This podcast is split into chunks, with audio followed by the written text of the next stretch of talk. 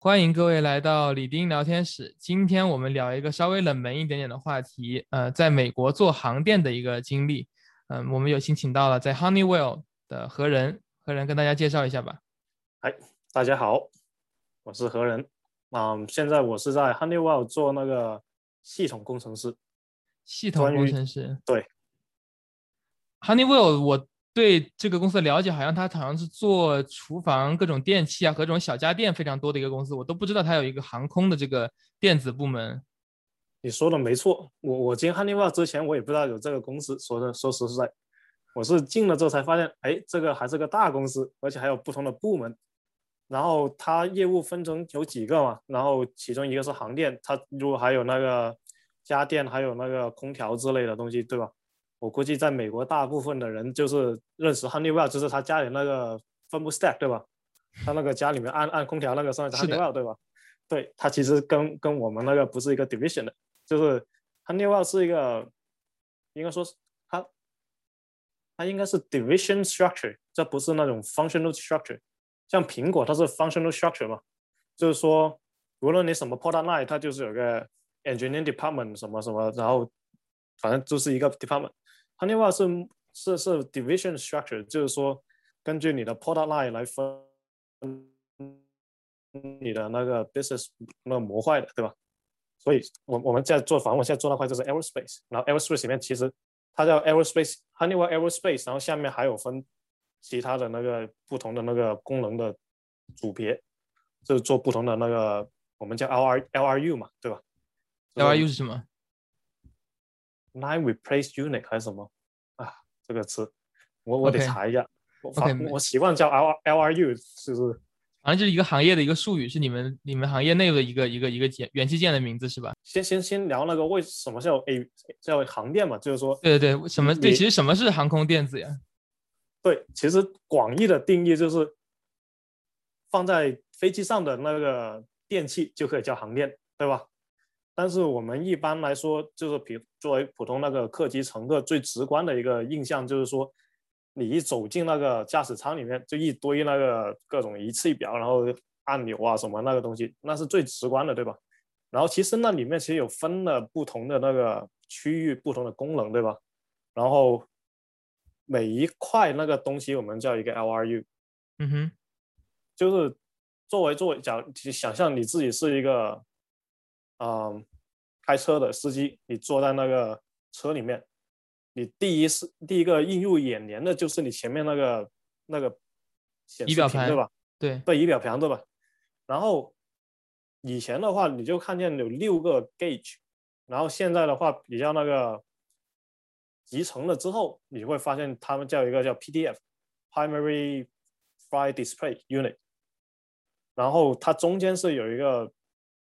叫 MFD，就是 Multi-Function Display，就是在上面也是可以有各种更多的功能，然后你下面飞行车边上不还有一个有个像像车上是放那个一般是那个 transmission 的地方，它是那个 T 字形嘛，它现它下面是包括有那个油门啊，还有那个呃 MF FMS，就是 Flight Management Systems，其实它那个就。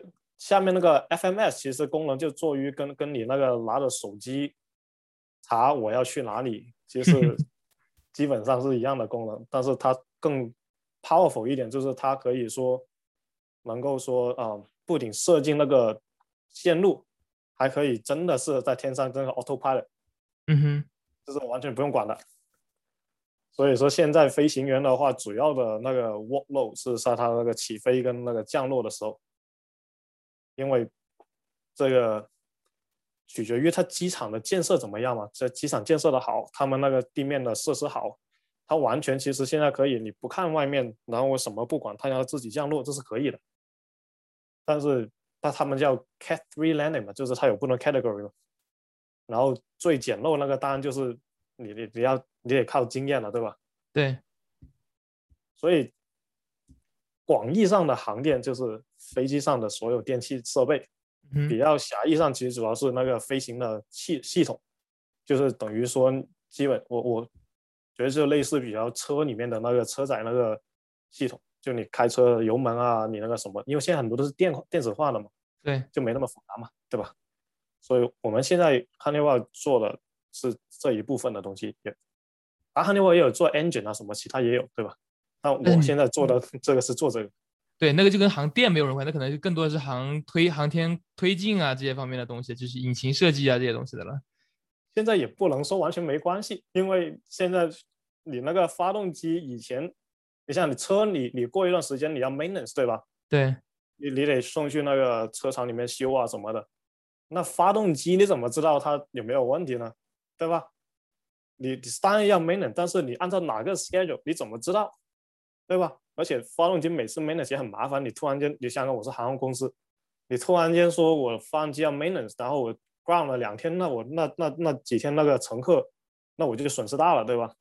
所以他是有个 schedule，他们也有他自己里面的一个电子设备，但是他是那个说是那 simulation base 的东西，就是说他做一个他自己做个不多很多次测试，发现大概率在这个时候那个 engine 应该是要修一下了，然后它就会按照你那个，它 input 就是包括你各种使用的时间啊，还有你那个使用的。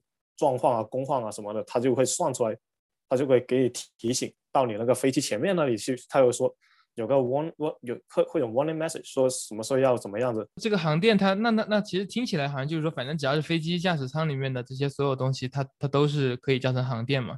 然后那它这个是你们是把东西卖给了是航哈利沃有一个飞机场吗？还是说他把它卖给了比如说波音啊，卖给空空客啊这些这些比较有名的飞机制造商呢？对，这就是另外一个很有意思的问题。我我当时进去就觉得奇怪，因为我平时坐飞机只知道波音跟那个空客什么的嘛，我也从来没听过 Honeywell，我的飞机也没见过 Honeywell，对吧？它其实 Honeywell 做的是一个 OEM 的角色，就是说你买的车是讲买车来说吧，就反还是用这车做比喻，你买车买的是丰田，但是你会发现你那个仪表盘不一定是丰田制造的，你那个。或者其他什么零部件不一定是空丰田制造的，可能是买别的地方制造的。对，说 Honeywell 就是做这种 OEM，就是说我提供那个零部件给你，你自己去组装起来什么的。当然，那个飞机的话，它是有更专业性强一点，它就说一开始它跟那个制造商的那个联系会更紧密一点，就是说一开始研发的时候就开始，就通就开始聊你们要什么需求，我们你们可以做，对吧？就通用性就没有像车那么那么强，就是一个安全气囊，你几十个车都可以用。但也有类似的东西，但是相对来说是专业，就是比较比较专专业，这不这不是专业，应该说是比较细致一点，就是比较细分。那我有个问题，那比如说，那为什么？这个是这听起来，比如说那你刚才说的丰田和他们的 OEM，那那波音跟你们的关系就是这你说的这个 OEM 的关系啊。比如说波音要造一个飞机，他们就把一些这个技术细节、技术要求发给你们，你们就设计出一个满足他们要求的这个零部件，然后就寄给他们，是这样子吗？对他们要要投标的嘛，就是说我我例如说波音说我要做个新飞机，对吧？然后我拿那个 FMS 做做例子，就是说我需要一个 FMS，他就会发给不同的公司说我要 FMS。嗯哼，然后每个公司就开始投标，然后我能满足你什么条件，多少钱什么的，对吧？有了有了公司的那个 strategy 就是说一开始我价格最低，但是使用成本比较高。有的公司说我价格比较高，但是整个 lifespan 的那个使那个使用成本比较低，对吧？就是你这个是按照你不同那个需求来来竞标嘛，对，投投中了就可以了，对吧？竞标的了解了解。那那这个，那这个行业，像至少我之前我的了解是非常少的，我感觉这是一个非常遥远的一个一个行业。你是当时怎么有这个机会进入这个行业的？你是是有这样子的专业吗？还是什么的？其实没有的啊，也不是说完全没有，有有毕竟有航天航空系什么的。但是当时当时我是这样子，我机械工程毕业出来了嘛，然后我就先做了两年机械工程师，但是做的也不是这个，做的是医疗器械这类东西，对吧？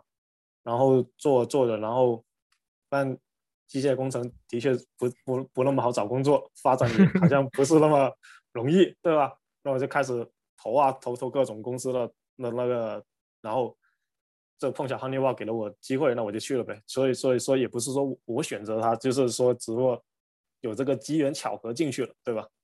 对，所以你是比较比较这个这个 general 的这个机械方面的背景啊，进去之后再慢慢的这个学习一些关于航电的比较。具体的专业的一些知识。对，但但但是这样子的，我我面试的时候，我问了问那个 interview 那个 manager，他他我问他，你你现在做东西我也不知道说什么，然后我也不知道怎么做，对吧？那那我进去怎么办？他说没关系，我们慢慢教你。所以继继续，所以基本上一进去是一个学习的过程嘛。然后同期招的，其实我们还有招物理的，还有甚至招那个生物系的也有。反正就是你学习能力强，你进去是没有就就学吧，反正就是。那你觉得你当时进去之后学到你现在到现在有多久了呢？我现在进去应该 Honeywell 应该有五年，差不多六年了吧。OK，那你觉得你当时这个学习这个 ramp up 的过程大概是有多久呢？比如前一个月、一年、前三年？反正我我感到现在为止，我还对很多东西还是一脸懵逼的样子，对吧？因为我我进进去之后，我去了不同组，对吧？首先接进去是那个。叫什么？retrofit 叫叫什么名字？retrofit 叫就是就是你那个东西向后兼容的啊，有也也不光是，就是说你那个车用旧了，你就可以扔掉，因为比较便宜嘛。但飞机的话用旧，你还想翻新一下，你还想拯救一下，让它活久一点，那那你就找我们，我们给你更新换代一下，对，然后你可以继续飞，就做那种东西了。嗯哼，然后那种是就看很多人比较上世纪的那种电子设备什么的，对吧？把它把它替换出来，不是按照它的那个那个容容积的这个体积的那个规定，然后它的电路的一些规定，然后你就设计出个新的元件给它插进去就可以了。有有的甚至就是说也不一定是那个，就是说它原有的软件原本没那么强大，它我给它加点那个东西上去，让它可以更是。更符合现在现代的那个飞行习惯需求，或者说更安全点，对吧？我帮你就是升级一下嘛。例如说你现在旧的车都是那个仪表盘都是用指针的嘛，我可以换个电子的，对对吧？类似类似于这种概念。然后之后我他把我塞去那个 rotation program，就是说在不同 program 里面做半年，然后让你感觉一下。嗯哼。然后我 我先首先进进了那个 rotation program 是。是显示专专专门做显示的，嗯哼，然后那时候就做一些关于显示的东西，就是说你最终显示最重要是就是说你要两个东西要确认，要确认就是说你得到的信息是正确的，第二个你要确认你那个显示出来也是正确的，对吧？所以我们就做那个测试啊之类的东西，但是同时也有做那些根据客户需求写那些。Requirement requirement 应该怎么说？就客户的要求嘛，对，就甲方要求嘛。对，但是但是不仅仅这个，就是说甲方要求这个，是我们会会详细说。机当我们说到那个系统工程师干什么的时候，我跟你可以更更详细聊这个。然后写写 requirement，然后做测试，主要是这这部分。然后再下一个，我就转去那个做通讯的飞机通讯的东西。嗯哼。那那飞机通讯就是说，你现在人嘛，拿着手机，你基本就离不开手嘛，离离不开手嘛，对吧？那你上飞机之后，你可能还是想继续连着那个网络，继续能够跟外界联系，对吧？那这样子的话，我们就可以用用卫星去通信，对吧？你在地上的话，你还有 WiFi，可能还有信号，或者有 cellular cellular data，对吧？你地上还可以用这个，这时候你就可以拿着手机来来去连，或者拿你的平板啊或者什么来去连，对吧？同时，这个除了你客舱娱乐用的话，你那个前面飞行员也可以用，对吧？你在飞行的时候，你可以及时汇报一下，就多个这个交交流的那个那个 channel 嘛，对吧？对。但这个也涉及到一个 cyber security 的一个一个问题，就是说你怎么防止这个 被被人黑进去？是。但是后来我我曾经问过我我 manager 这个问题，后来我做了之后才发现，其实也不是那么容易黑进去，因为毕竟。它前面的那我们现在在客舱里面用的是 IP IP base 嘛，它它在前面用的是另外一套系统，所以呢后面是很难黑到前面的东西的，因为它根本就不是 IP base 是另外一个东西，所以首先你得研究前面那个是怎么回事，然后你才可以想再再再想别的办法怎么怎么进去，所以我目前感觉还是比较安全的，因为那个东西单单以后通过那个这。联网的方式越来越方便之后，可能会那个那个挑战会越来越大。但是目前来说，我感觉那个因为你制式代码通讯方式完全都不一样的，而且不是内行里面里面的，你也不一定清楚它怎么回事。是，甚至像我现在做那么久，我也不太不是百分之一百知道它是干嘛的。对，所以你刚才说的，对，所以你刚才说到你 rotate rotate 两个 program，一个是显示的，另第二个是做通讯的，然后你们 rotate 一共一共会几个 department 呀？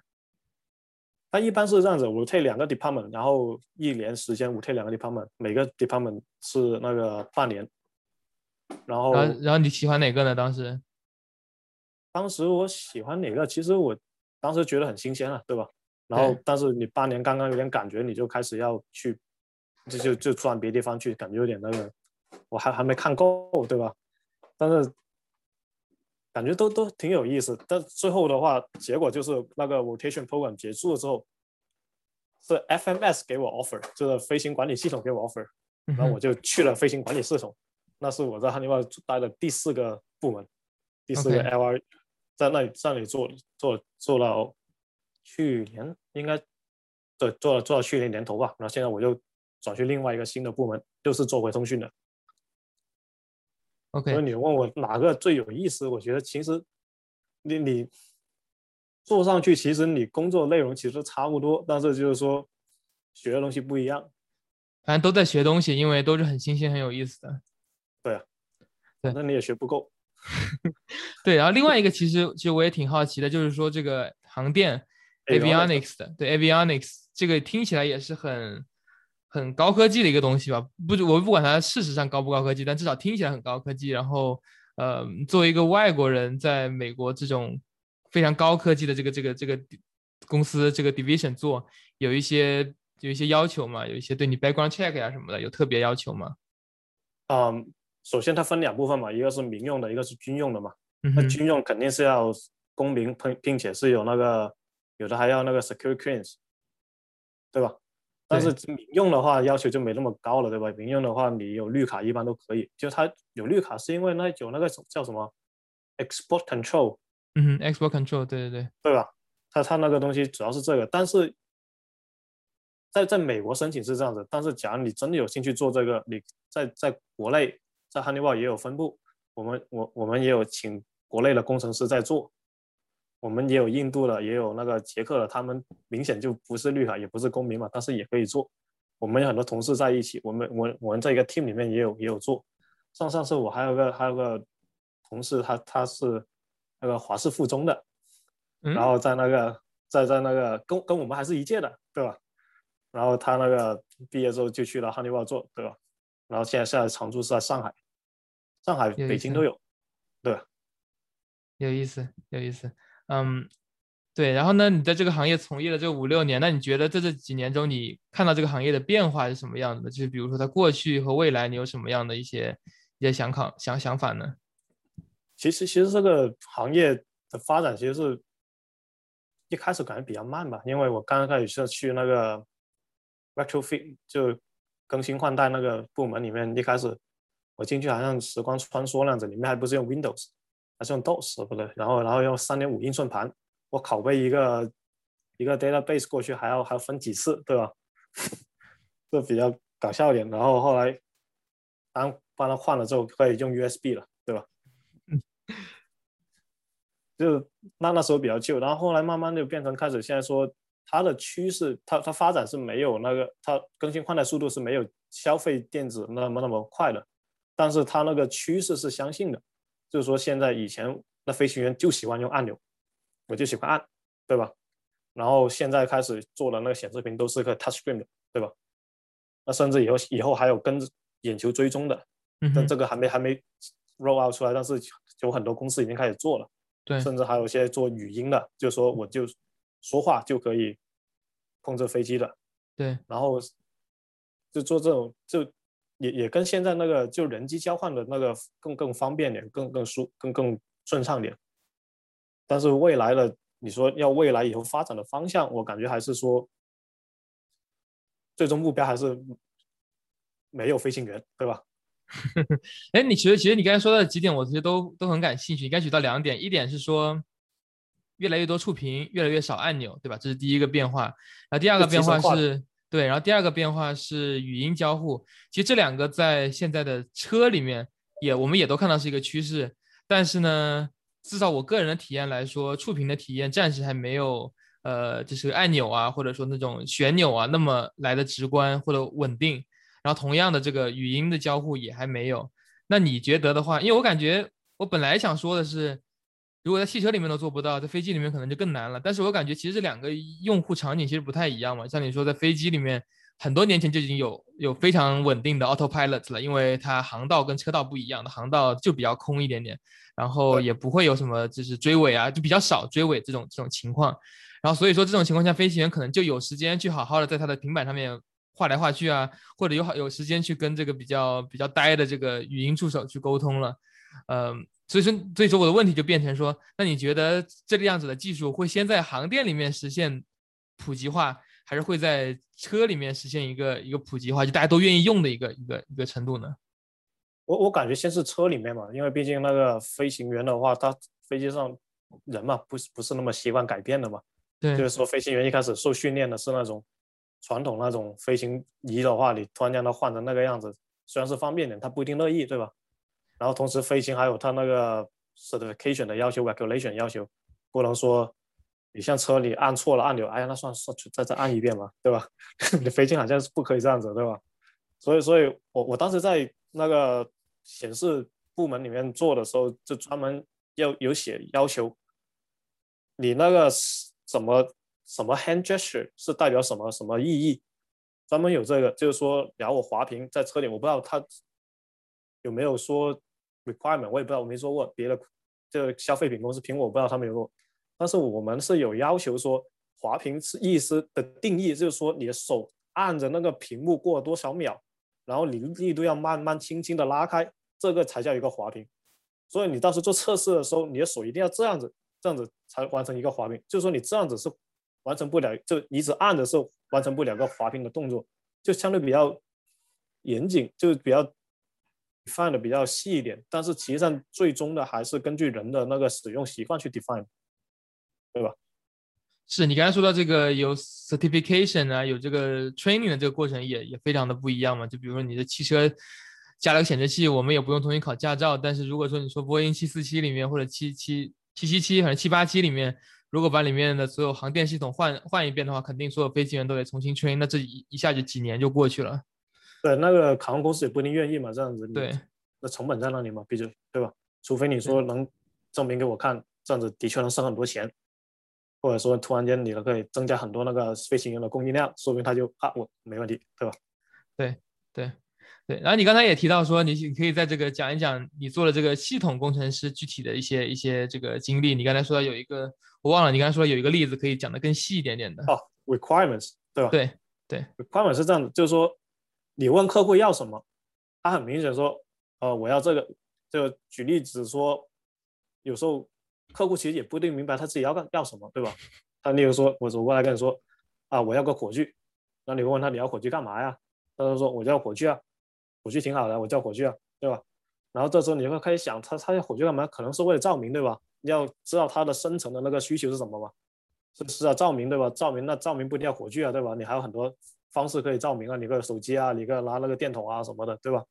就是说，首先他你要跟客户接触，要了解他的一个需求是什么，要要就是更具体一点，但是。这时候就客户给个要求给你，客户那个要求就是很模糊了，而且而且你想飞机要要要那个测试要要要验证嘛，因为要要 verify 嘛，verify 跟 validate 嘛，还有 certification 嘛，那你你这么模糊的东西根本就没办法去好去那个。他说我要照明，那好，你要照明，那那你要照到多亮呢？你要照多少多大范围呢？对吧？你要什么颜色呢？这东西都要。慢慢写嘛，所以那这样子，你你开始有具体的那个要求，那我开始写啊，我要这个灯要多少瓦，或者要多少亮度，然后照明的范围是多少，然后开始想，哎，我这，然后系统工程在想，你这东西的使用场景是什么？你拿灯，你拿那个照明是在哪里照？你在家里照，还是在室外照，还是在野外照，对吧？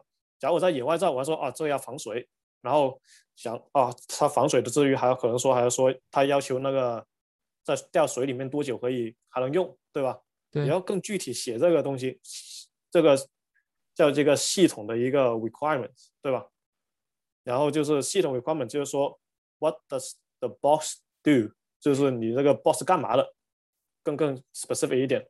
然后下一个他们就会有更具体的那个像 software engineer，然后呃 mechanical engineer 或者 hardware engineer，他们就会写更细致的那个 requirement，说 how，然后 how how does the boss do the things，这第一个是你你干什么，下下一个是你怎么实现这个，对，然后再根据这个东西你再去写具体的扣啊，或者去你写那个具体的那个 hardware。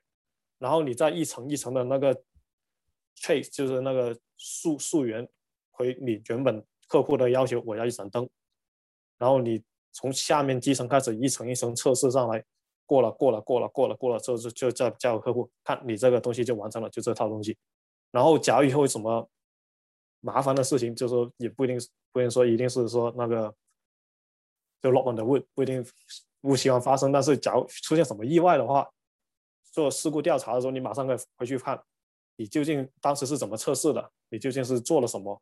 你当时是做过做过什么测试呃试验？你当时系统怎么设计的？我马上就可以更好，就更好的那个去研究，看你这是设计的问题，还是你人员使用的问题，对吧？对我之前也看一个那个，就还是 B 站上面看到了这个这种各种空难的这个调查纪录片，然后也就是说，每次一出空难，他就第一。第一步就会把坏了那个元器件的那个厂商调出来，然后看他们就跟你说的一样，就看他们怎么测试的，然后什么情况下是会会会 fail 的，什么情况下是应该是他的工作情况之内的这样子的。对，因为要不然你飞机那么多个零件嘛，你那个坏你也不知道，也不是说飞机吧，就电脑坏你也不知道是哪里坏，对吧？你练 你只只逐个看，对吧？所以就就这个意思嘛。系统工程师的任务就是说。虽然虽然做客户那边有专门的那个 program manager 对接，他们会商量 high level 那些东西，对吧？但是具体的上来说，你 system engineer 首先你要搞清楚客户要什么，你要写那个系统的那个 requirements，然后同时你有有一部分职责就是 coordinate different teams，说那个 software team、hardware team，你跟他们 coordinate 那个时间表，然后让他们按照那个时间去做。规定时间内做完，毛送有点像 project management 那种感感觉，就是也有有点那种就 coordinate 吧。然后因为毕竟最终的还是集成到你的系统里面去了嘛，对吧？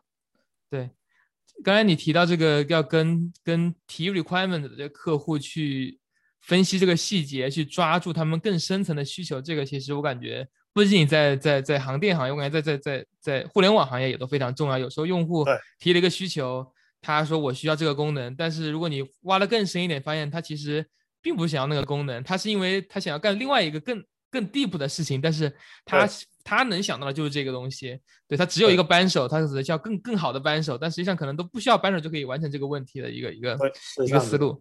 对，那我其实还很 surprise，就是那那如果说你们的这个，因为我们的客户至少说互互联网公司的客户都是 general public 嘛，所以他们提出这样子比较。那天真的这些想法很很很很很正常，但是说那你的这个客户其实不都是比较大的飞机厂商吗？他们提出这种 requirement 的时候，难道不是有一个比较，应该是比较有规章制度的吧？就他们也不会说我们只要照明，然后但他不写出照明的亮度，不写出照明的距离和状况的吧？就是，嗯，还是说他们其实也有很不靠谱的时候？当然，这个这个只是个比喻嘛，对吧？对，但是他他们。毕竟从业那么多年，也有他们的那个想法。他知道做那么多年，也不是第一个项，很多时候也不是第一个项目，他们也大概知道怎么回事。但是毕竟术业有专攻嘛，就是他们的那个是更 higher level 的那种，I see 那种 focus。我们是 focus 另外一个，他们是在在下面有 focus 不，每个人的那个 focus 不一样。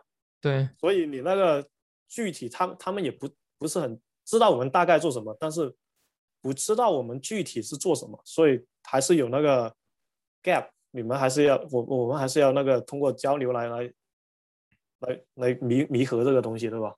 对，这个这个挺有意思的，嗯，还是还是交交交流比较比较重要点，就是好好说话，对吧？对对，那你在这个行业从业六年，还有什么其他的一些，比如说有趣的工作经历啊，或者说比较呃，就其他这种想想想跟同学们分享的一些 tips 呢？嗯，在从业这几年，就是他们还有一个东西叫 flight test 嘛，就是飞行测试嘛。对。然后一开始我们那个看新闻里面那个英勇的飞行员完成了某种危险的飞行测试，对吧？但其实上那种是比较那个比较比较那个前沿的那种测试，大部分其实测试也没有那么危险。我我们也也干了干了不少，对吧？其实他我们我们很多时候飞行仪器测试不是说真的把那个不能要要测试直接拿去当正常来用，其实有两套的，前面有一套是完全没有问题的，certify 过的可以用的，然后后面还有一套，然后看它对比是不是有什么问题，然后再问飞或者说一边是能用一呃一边是已经 certify 了，另外一边是那个要测试的，然后让那个 pilot 或对照一下看有没有问题什么的，然后例如说你要。测试 engine 也不会说真的拿两个完全没测试过的 engine 飞上天上去，只是如果说 你那个是是有两个已经能用的 engine，保证它能飞的情况下，在上面那个脑门这里再再挂一个 engine，看它能不能用，或者像波音那种换其中一个 engine，看它实际那个表现怎么样。嗯，所以这个飞行测试我们也也做了几次，觉得挺有意思。反正我那有一段时间做那个测试做了之后，然后突然间公司派出差嘛，然后我去机场。然后突然，这震惊了一下，哎，因为很久没坐飞坐坐大飞机，然后想哇，飞机还那么大的，对吧？然后来想，哎，对，飞大飞机还是才是常态，对吧？对，小飞机是比较少的，大多数客机都是比较大一点的。对，而且我们现在坐很多私人飞机嘛，那说到私人飞机，人觉得比较比较那个 luxury luxury 嘛，里面那个环境很好什么的，那个。我们测试的时候，其实把那个那水东西全拆掉了，都变成仪器了，所以在里面 做的话也就那样子，对吧？对，好处就是那个 leg room 比较多一点嘛。是，嗯，对，那那你刚才也说到这个航天器件都要放到飞机里面去测试，那那这个测试的话，跟比如说在地上测试有什么不同的吗？那我能想到可能就是说，嗯，海拔不一样，然后速度不一样，所以那个电子元件在这两种情况也能够也能够工作，可是好像。一般的电子元件在这两个条件下变化也都可以工作，比如说我们把电脑带在飞机上，不都能够运作吗？所以说，那航航航电的这种，呃，在测试情况下是有什么样特别的一些呃，对温度啊、高度啊这种其他的这种东西的要求吗？哦，它它有不同的测试嘛，就看你要测什么嘛。就有的人说我要测那个东西能不能，其实环境方面的测试，我也不知道，它好像应该应该。我这个没做过，但是我们有专门的那个 regulation，这个上网你也可以查，叫 DO one sixty G，就是它那个是专门说叫 environmental testing，就是说你规定了各种环境，你你在地面上模拟那种环境怎么样子，你那个你那个飞行的硬件要那个要达到那个标准，你才能够在哪里用。就是说，例如说最比较一个例子，就是说那个。震动嘛，嗯哼，那你明显你直升飞机里面的震动跟你普通飞机里面震动是完全不一样，对吧？然后那个低频的长时间的震动对那个仪器损伤是最大的吧？然后你你在地面你这个模拟这种环境，然后震了震就有它有 testing cycle，对，然后你看你那个能不能 survive，然后能不能用，对吧？就就有这种，但是我们当时做的，我们去的那个是测试那个软件的，就是显示它显示。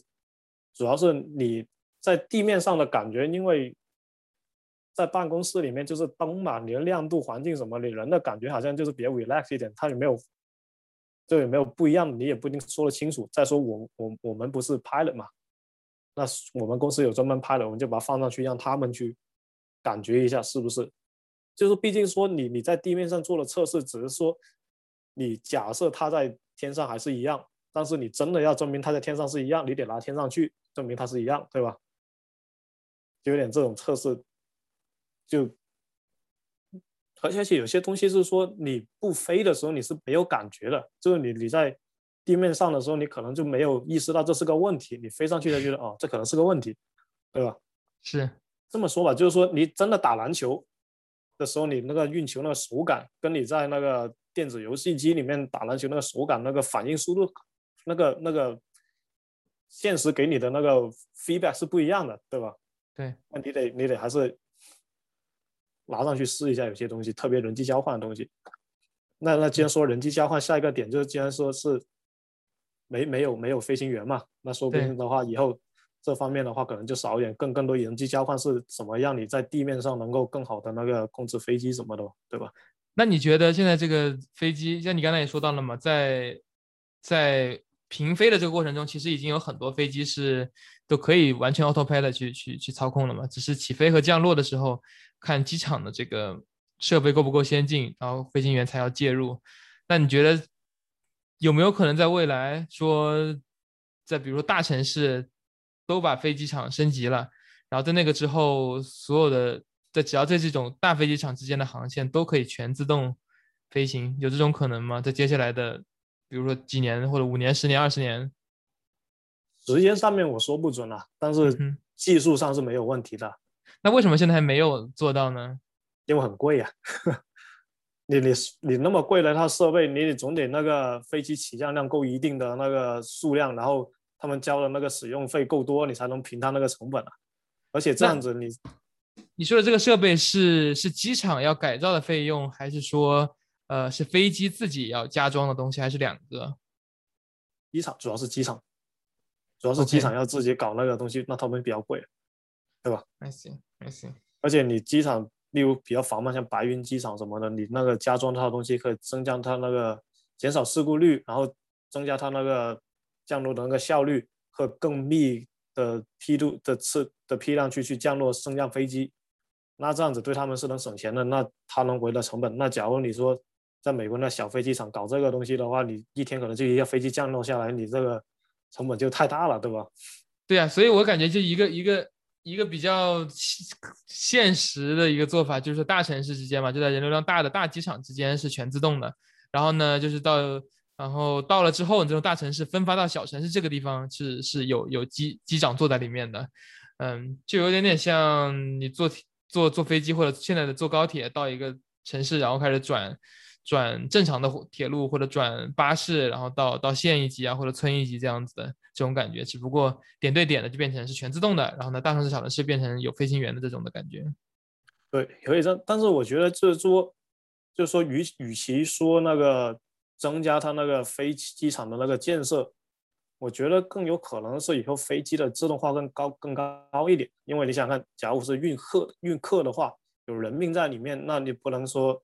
太过于激进，技术上面太激进，对吧？那假如我里面是货物呢，对吧？那一开始，那那再再来说，我我运的甚至不是民用的客货物，我本来就是高风险的，就是战场里面，对吧？那我一开始测试它自动降落那个东西，那我运多几次，或偏远山区、偏远山区什么的，远远程部署运物资那东西摔了也没关系，对吧？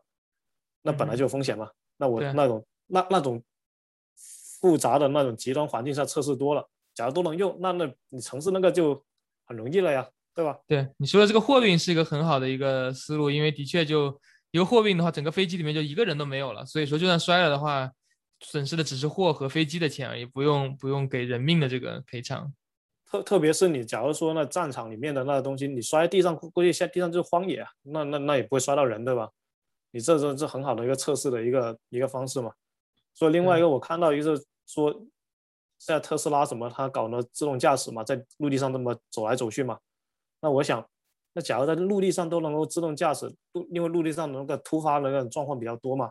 那假如机械学习都能达到它那个自动驾驶那种状况的话，那到时候说不定来说，他们对飞行控制的那个可能就是 disruptive innovation 了，对吧？因为现在 我的特斯拉能不能能不能做到这个，我还是有有怀疑态度。现在现在国内不是说这个。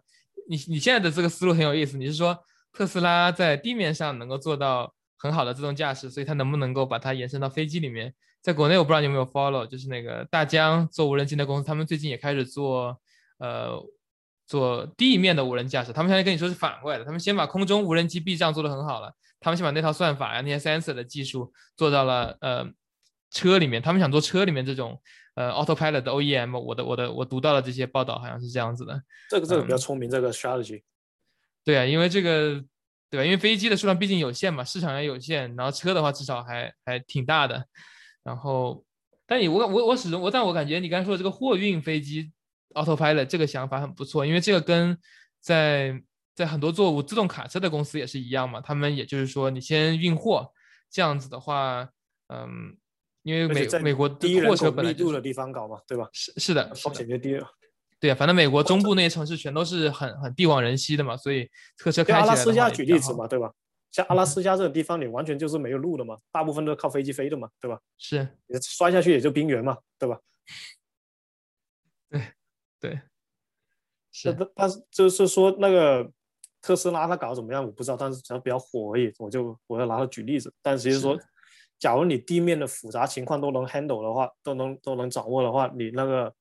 飞机上、天空上那个相对比较简单的那种，可能就更容易了。所以说，但现在肯定是没有没有这个能力，它它那个安全性能肯定都不达标的。但是不代表以后没有这个方向，不不没有这种可能嘛？是的。而且地上，你像车就就就平面上的东西，你你你路再宽，你是一辆车。但是假如我在一车道里面，天上我有好几层啊，对吧？那这样子的话。你会不会想未来可能飞机会比车还多呢？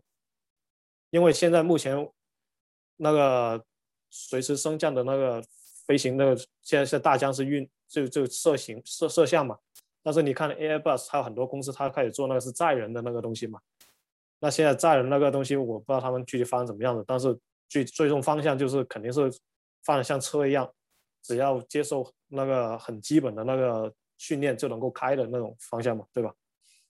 那这样子，你得这种上这种运行的那个情况下面，对你那个航电要求应该有新的那个要求嘛？那首先肯定更小一点了，不能像现在那么大了，对吧？对你现在拿个七四七的东西放在去太重了，那根本就不不现实，对吧？而且你你需要的那个功能也也也也有不一样了，你到时候以后那个显示的那个东西可能也不一样了，也不也可能不需要显示那么多数据了，对吧？所以所以你你。回顾以前的那个飞机仪器表的那个发展那个历程，你会发现它可能就是回归以前那个什么都没有的状态，对吧？对你像怀特越来越智能了。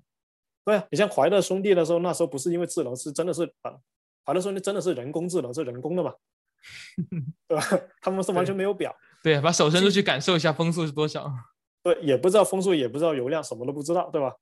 然后后来慢慢到福克的那种一战时候那飞机。他们开始知道，呃，好像还是要知点东，知道点东西。他他就关心两个，就是那个引擎能不能动嘛，那就是你的那个油量、油压还有那个转速。但其实它高度什么都不知道，都是凭感觉了嘛。对。然后还所以说那时候还是比较早期的人工智能嘛，对吧？对。然后现在慢慢就是电子化和集成化，然后就是说显示东西越来越多，人处理的信息越来越多。然后你会发现后来发展到就是说。一个机组可能五六个人，然后后来变四个人，然后三个人，然后现在是两个人，那以后可能是一个人在天上，一个人在地上，对吧？再可能就就一个人都没有了，那这又回到最初怀特怀特兄弟那时候就是什么都没有了，对吧？对对。但是但是那什么有的状态是不一样，当然是它那个控制那个控制设备可能是不一样的，但是显示来说能看到肯定是回归本源，可能就会。是你说这个很有意思，因为因为因为我们在用特特斯拉来举例嘛，它它里面也就是把很多传统车里面的一些按钮全都去掉了，全放到那显示器显示显示屏里面去了嘛。然后它的一个一个就是说，那很多情况下，呃，它已经可以自动帮你选择好了呀，或者什么的，就没必要找那些按钮了。嗯，然后这还在这个过渡的期间嘛，它还没有，它如果真的有一天有那么完全智能的话，的确是可以把显示器都拿掉了，什么都不要了，方向盘也不要了，呃，直接人往里面一坐就可以了，就等于全都是 passenger，没有 driver seats 这个这个这个概念了。对，就从人工智能到人工智能嘛，对吧？是是回归本源。对，那最后的话，你还有就是你有什么这个呃话想跟这个如果说对这个行业有兴趣，但是不知道从何入手的这些呃朋友们说的呢？嗯。反正做做这方面的话，就是那几个公司嘛，就什么 Garmin 啊、Whatwell Collins 啊、Honeywell 啊，还有那个啊，像法国有 Thales 啊，还有就是就其实那个这个行业的圈子很小，大概就那么几家公司，对吧？你反正你申请的时候你就看就这个就就申请过去，差不多这个。然后 title 有很多，有的人是做 system engineer，有的做 hardware，有的 software，对吧？然后我觉得还是根据自己个人背景去去申请吧，就看你那个你还有还有你这个这个行业有多大兴趣嘛。就是这个行业有一个有也算是好也是不好的地方，就是说你那个你的项目可以做一辈子。像像那个飞机那个 engine 的那个研发过程可能是三十年，就是你整个职业生涯了。所以你进去接的这些项目，就是你人生的唯一一个项目，也可能是，对吧？对。所以你一眼看到你退休长什么样子，这也是不也也是也不是不可能的事情。但随着现在那个更新换代越来越快，可能以后的那个工作环境也会不一样，这个也说不准。但是目前来说，感觉就是说那个节奏是没有消费品那么快。嗯哼。因为毕竟还是要稳嘛，稳如老狗，对吧？对对，嗯，挺好的。刚才你说的几个公司，其实我很多都我基本都没有听过。然后到时候我会跟何人在线下问好了之后，也加到我们的 show note 里面。这样子的话，感兴趣的这个听众可以去多了解一下。呃，那今天我们节目就到这里，然后谢谢何人来分享他在 Honeywell 做航电的一些经历。如果你觉得这期节目有意思，欢迎订阅，并在你的朋友圈分享。也欢迎在泛用型播客 Apple Podcast，然后或者小宇宙上面给好评。啊，如果你有任何问题，在 Show Notes 里面我也会放我们李丁聊天室的官方网站和联系方式。我们下期再见，拜拜，拜拜。